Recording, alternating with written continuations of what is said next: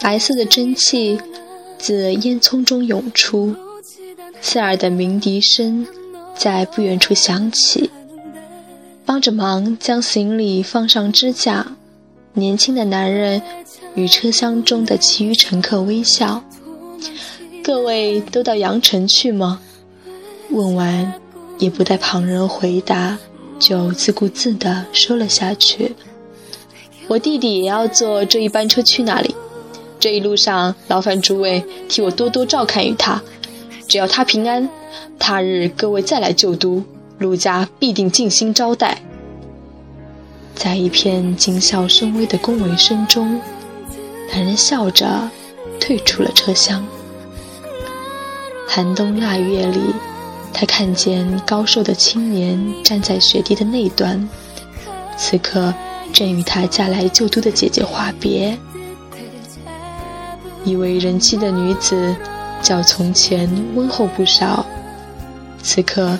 正将一条亲手织就的围巾绕在他颈间，而青年为方便他动作，则自觉地弯了身，使两人之间的高度相宜。年轻的男人站在车厢门前，不远不近地望着他们，也不知是否被风雪迷的，两眼竟有些。微微的灼痛。片刻之后，那姐弟二人完成了最后的道别。青年站直了身体，用被围巾挡去的半边面容对他笑了一笑，而后低下了头，迎着风雪走向了待发的列车。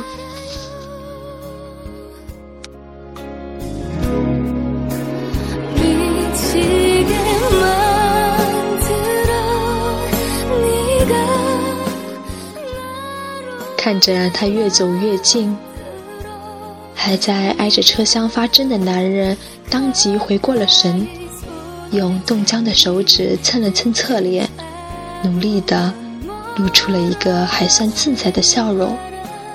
这就要走了，他笑着，不自觉地去捋了捋对方的衣领。这几天在旧都玩的还开心吗？你从小长在阳城，怕是还没见过这么大的雪吧？本还想着，若你能多留几天，我就带你去别处看一看。你不知道，西夏山上的雪啊！惋惜的语调缓缓止住，他忽然改了口，偏了头，依旧与他笑着。总之，以后有机会。再看吧，路上小心。我在车上托了人照顾你。等你到了阳城，记得给我，我和你姐姐写信。如果有相片的话，也一并寄来几张。以后见不到人，他或许会想你。看着面前的人，答应的点头。却不多说一个字，他只得顿了顿，复又自行说下去：“我会好好待他，不需太过挂心。日后得了空，就一起去阳城看你们。你也是，多顾一顾自己的病。如果可能的话，我会替你在外面寻个好大夫，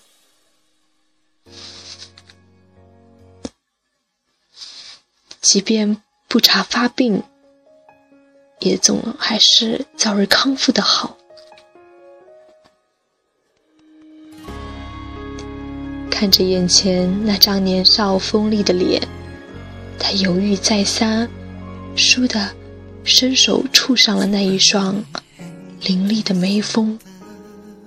别成天板着脸，强自压抑着嗓音中的颤抖。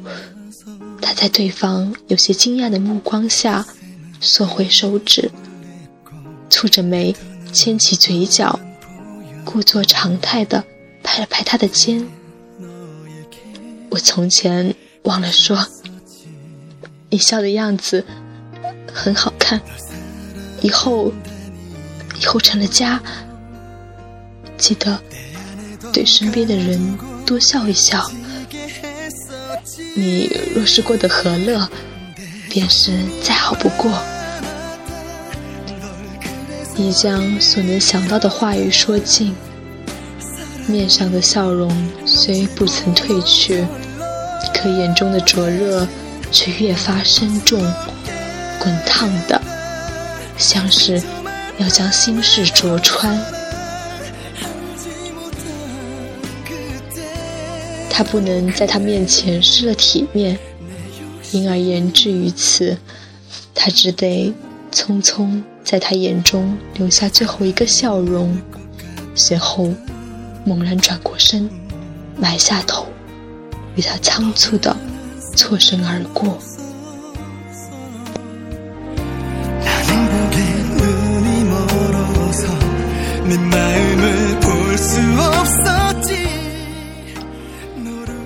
远处鸣笛之声渐长，深冬漫天的雾气中，火车终于即将发动。埋着头行至妻子身边，他却恍惚地听到身后有人喊他的名字。鹿晗二字传入耳中的刹那，他到底没忍住地转过了身。然而，眼前所见的，却唯有铺天盖地的白茫水汽。嘈杂的列车引擎声里，他终究没能去看他最后一眼。